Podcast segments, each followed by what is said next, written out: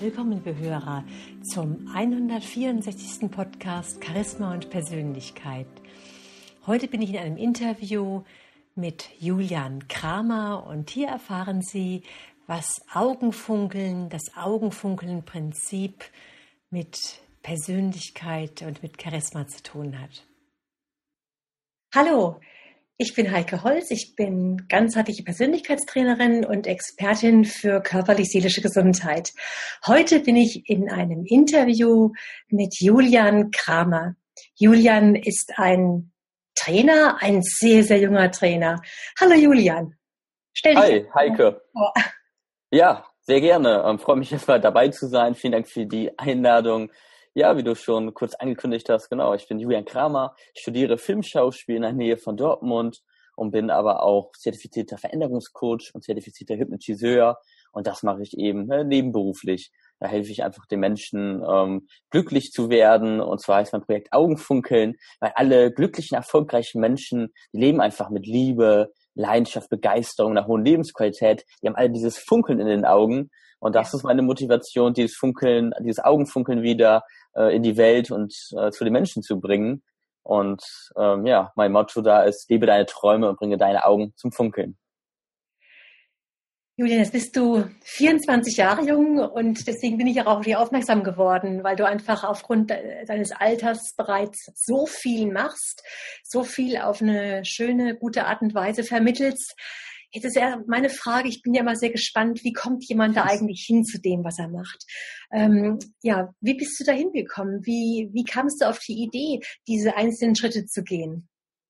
Ja, also es war schon immer offen gegenüber neuen Themen, äh, wie zum Beispiel auch der Persönlichkeitsentwicklung, haben mich schon immer interessiert für Themen, die auch so ein bisschen über den Tellerrand ähm, hinausgehen, also auch schon in jungen Jahren. Und ähm, genau, ich bin auch recht jung, 24 Jahre, ähm, aber schon fast zehn Jahre beschäftige ich mich eigentlich mit diesen Themen der Persönlichkeitsentwicklung. So, ich glaube, mit 14, 15, 16 habe ich die ersten Bücher gelesen und dann mich wirklich seitdem. Welche, welche Bücher? ja. ja äh, gute Frage. Ich weiß gar nicht, was so die ersten Bücher sind. Das waren, glaube ich, schon so ne, diese äh, Klassiker, vielleicht auch von äh, Dale Carnegie, ne? ähm, Sorge nicht, lebe oder wie man Freunde gewinnt. Ich glaube, das waren auch einer der ersten Bücher zum Beispiel. Ja. Und ähm, so habe ich damit angefangen, aber hat auch einen anderen persönlichen Grund noch von der Geschichte her, dass ich einfach an der Grundschule ähm, sehr, sehr ähm, doofen äh, Lehrer hatte, der mich und uns äh, anderen äh, Kindern in der Grundschule das Leben eben sehr, sehr schwer gemacht hat. Mhm. Der hat uns so sehr das Selbstvertrauen, Selbstwertgefühl genommen, weil der uns gesagt hat, aber auch das Gefühl gegeben hat, ähm, ja, du kannst nichts. Ähm, wo, ähm, hat er, gab es auch mal eine Situation, da stand er eben äh, hinter mir, äh, wir sollten irgendwie so einen kleinen Körper im Religionsunterricht zeichnen und ich war mir eben nicht sicher, wie groß ich den zeichnen sollte. Und dann habe ich äh, so gefragt, ähm, ist das so richtig? Und er stand nur sehr, sehr äh, eingebildet und arrogant hinter mir und hat so gesagt, Julian, was kannst du eigentlich? So nach dem Motto unterschwellig, Julian, du kannst gar nichts eigentlich.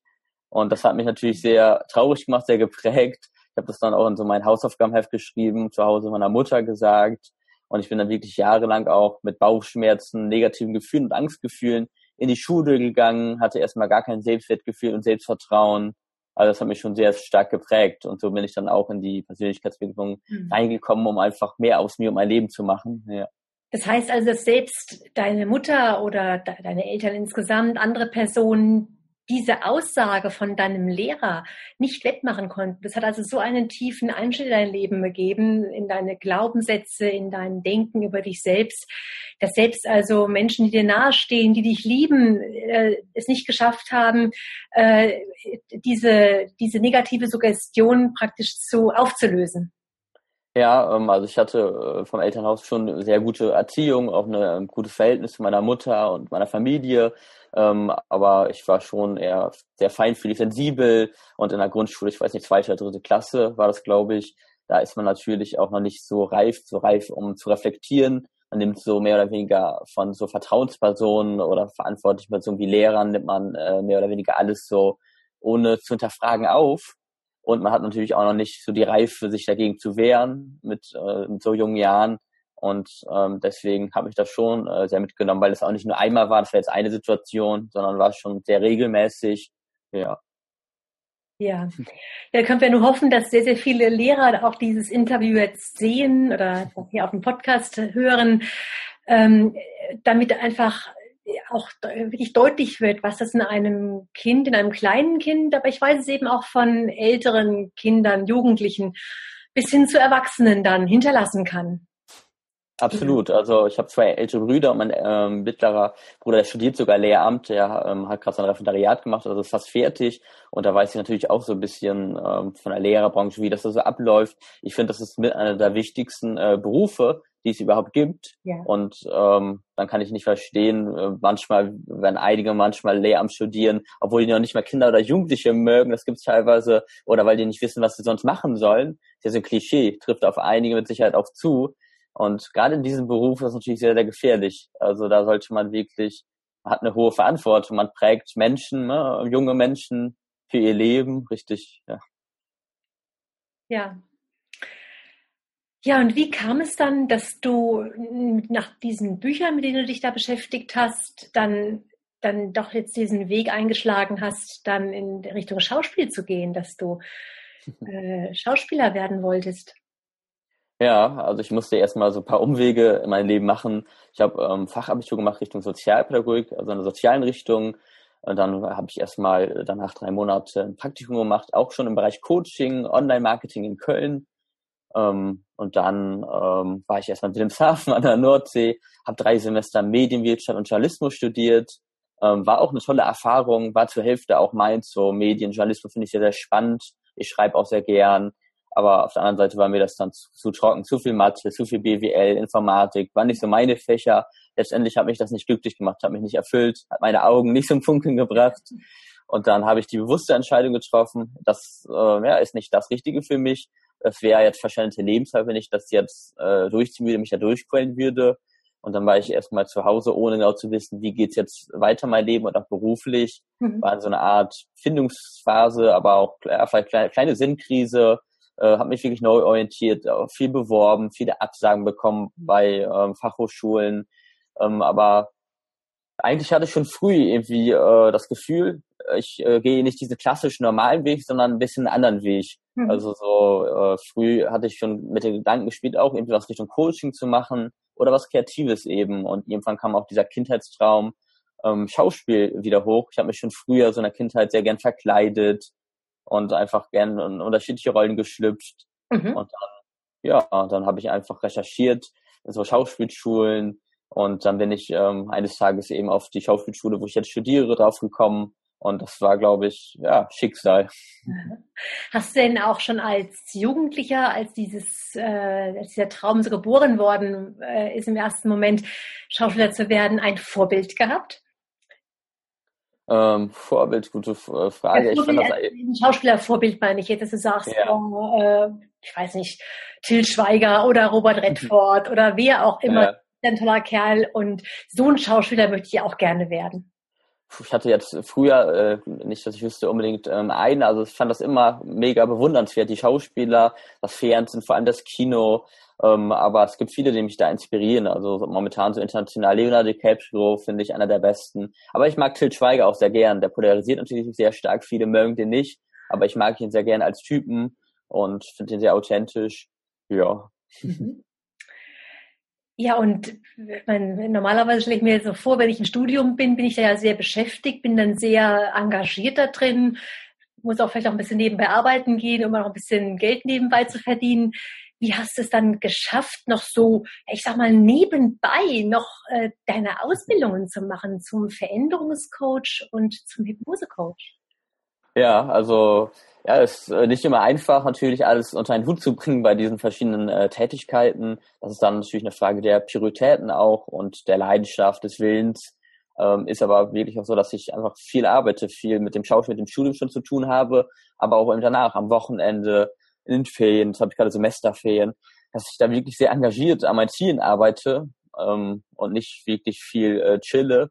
Ähm, also ich versuche wirklich die Zeit sinnvoll zu nutzen. Ich glaube, daran liegt das zum einen und zum anderen, ähm, ja, es, ich denke, das kann man auch irgendwie verbinden. Also diese Persönlichkeitsentwicklung, dieses Coaching kommt mir auch im Schauspiel zugute und mhm. umgekehrt. Das Schauspiel kommt mir auch im Coaching zugute, mhm. weil äh, Schauspiel ist für mich eigentlich auch nichts anderes wie Persönlichkeitsentwicklung. Im Studium wird unsere Stimme trainiert, unser Körper, unsere Emotionen und das ist alles, man entwickelt äh, unglaublich sein, seine, seine Persönlichkeit, mhm. wird sich seinen Stärken, aber auch Schwächen und Ängsten bewusst und deswegen kann man das durchaus auch verbinden, ja.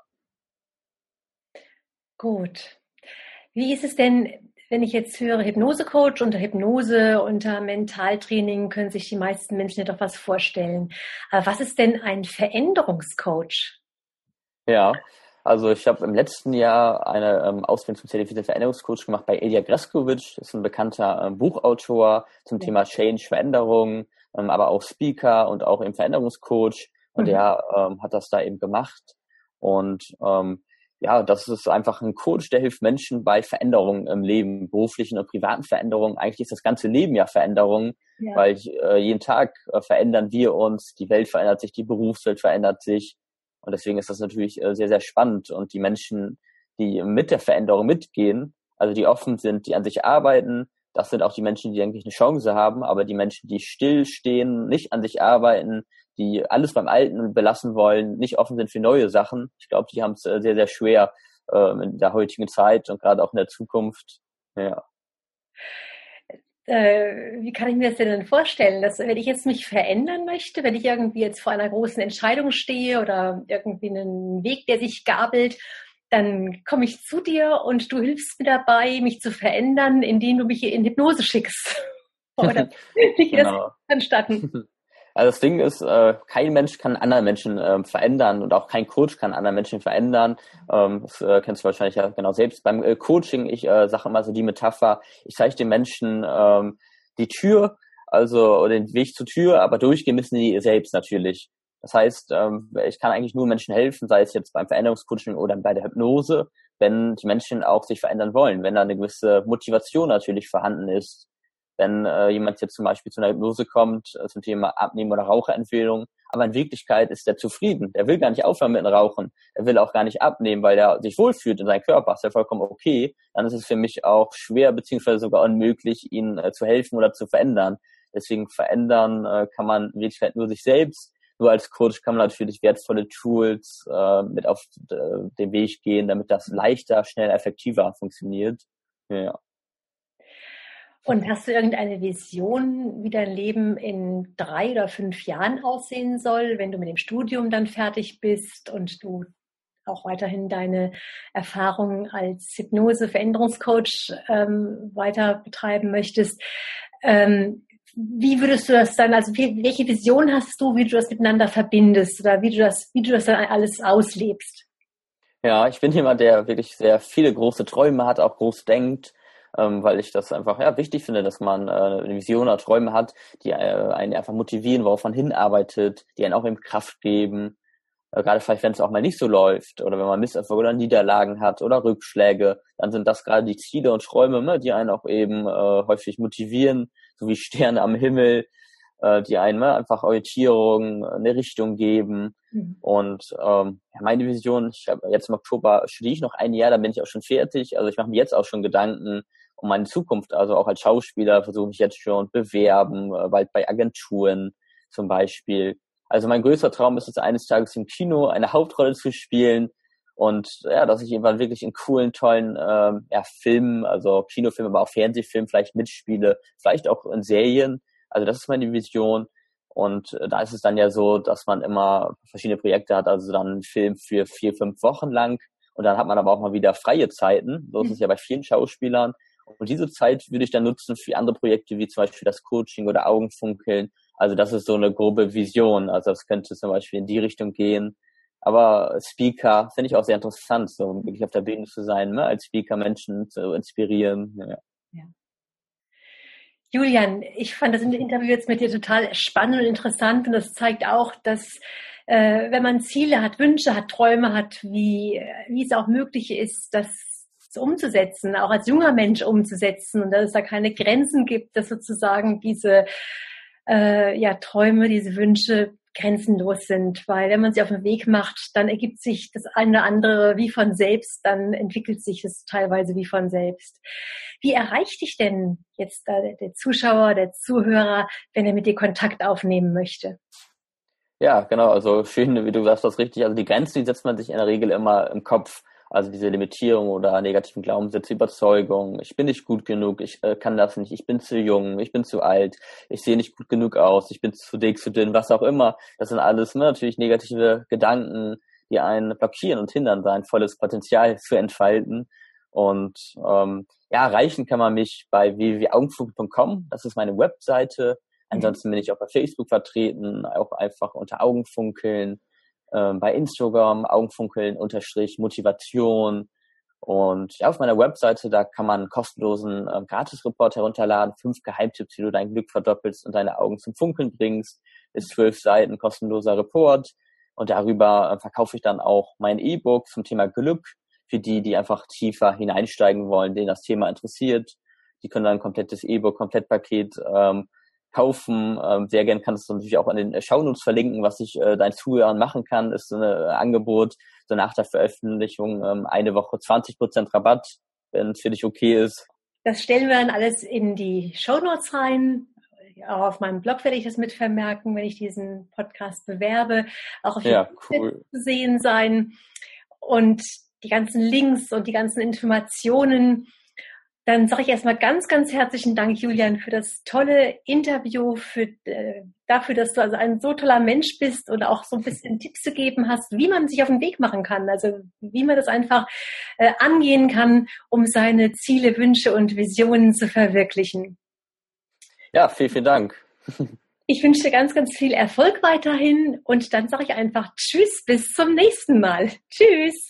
Dankeschön. Bis dann. Ciao. Tschüss. Ja, meine lieben Hörer, das war jetzt das Interview. Schauen Sie einfach auf die Seiten von Julian Kramer, informieren Sie sich.